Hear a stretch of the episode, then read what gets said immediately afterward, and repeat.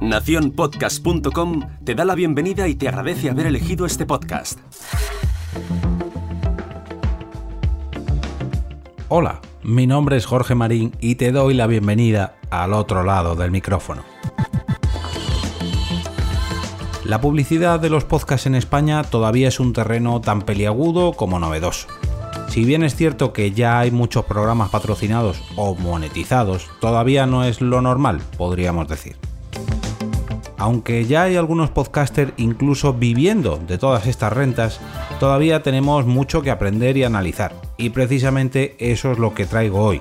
Bueno, yo no, sino la página marketingdirecto.com, que a su vez analiza los resultados de una encuesta realizada en los Estados Unidos por la compañía Adobe sobre el impacto de la publicidad en los podcasts.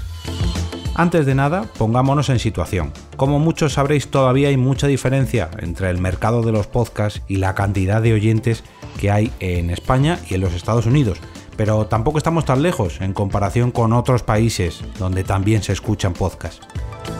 La mayor parte de los estadounidenses de más de 12 años reconoce escuchar al menos un podcast a la semana, este es uno de los datos que más me ha sorprendido, el de los preadolescentes y adolescentes, ya que aquí en España creo que ese público es prácticamente inexistente, aunque bueno, alguno hay y también algunos intentemos que esto deje de ser así, con programas como este. En esta encuesta realizada entre más de mil personas, el 52% de la gente reconoce que escucha podcast en su coche de camino al trabajo e incluso durante su horario laboral.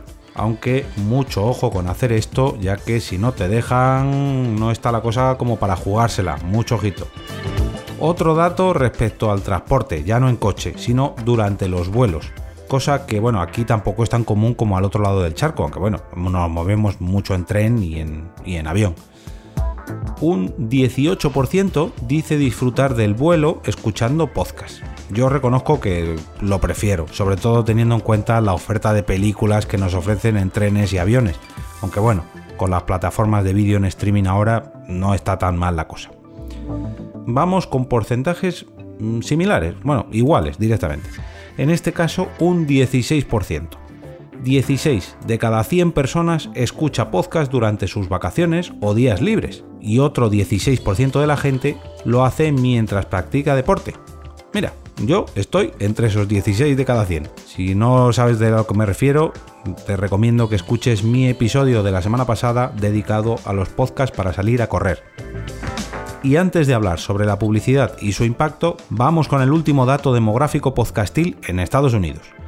Un 45% de la gente dice que tiene intención de seguir escuchando podcasts, ya que la experiencia ha sido satisfactoria. Vamos, que casi la mitad de la gente que lo prueba repite. Y es que, como dice Sune, a todo el mundo le gustan los podcasts, pero todavía no lo saben, y los que lo saben repiten. Todas estas métricas, ¿para qué nos sirven a la hora de invertir en publicidad respecto al podcasting? Vamos a ello.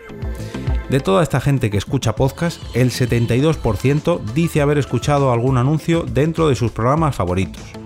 De este porcentaje, uno de cada tres opina que esta vía publicitaria es más atractiva que en otros canales donde se ofertan productos. Y además, dos de cada cinco están convencidos de que es menos intrusiva o agresiva que en otros medios. Vamos, que no molesta tanto. Tres de cada cinco consumidores de podcast reconoce haber buscado información sobre servicios o productos anunciados escuchados en sus programas favoritos. Pero no solo eso, sino que uno de cada cuatro ha llegado a formalizar la compra. Vaya, que al final ha comprado lo que le han anunciado. Un 25% de efectividad a la hora de vender un producto es una auténtica barbaridad si pensamos en publicidad.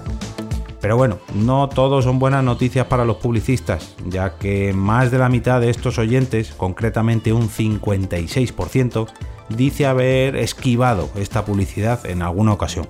Ya sabéis que podemos dar un botón y pasar 30 o 60 o 15 segunditos de nuestro podcast y así pues saltarnos esa pequeña cuña publicitaria. Aún así, aunque no los podamos saltar, estos anuncios son mucho más efectivos y esto os lo puedo asegurar porque lo he vivido en mis propias carnes, que son muchas. Y esto se debe a que el podcaster suele adoptar, si me permitís la expresión, esa publicidad como un contenido más de su programa y lo integra dentro de su podcast. No quiero decir que lo cuele, sino que lo anuncia de tal manera que no parece una publicidad, como ocurre en la televisión o incluso en la propia radio. Y precisamente esto es lo que voy a intentar hacer yo en este capítulo. Si te gusta este podcast y quieres apoyarlo, puedes hacerlo invitándome a un café, pero un café virtual desde un euro. ¿Cómo? Muy sencillo. Entra en jorgemarinieto.com barra café y podrás visitar mi perfil en Coffee, donde, bueno, cuelgo todas o casi todas las iniciativas que realizo o he realizado para promover el podcasting, como este podcast. Y qué mejor para acompañar un café que una buena porra. Bueno, perdonadme, un sorteo que queda más fino y seguro que algunos lo entenderán mejor. Como verás en la parte derecha de mi perfil, al llegar a los primeros 25 cafés, sortearé una copia física del libro Todo sobre Podcast 2019, de Félix Riaño, arroba locutorco, totalmente nueva y a estrenar.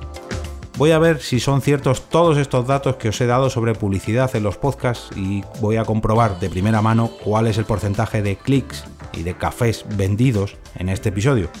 Pinches o no pinches, invites o no invites, gracias de nuevo por escuchar este podcast. Me despido y regreso otra vez a ese sitio donde estás tú ahora mismo, al otro lado del micrófono.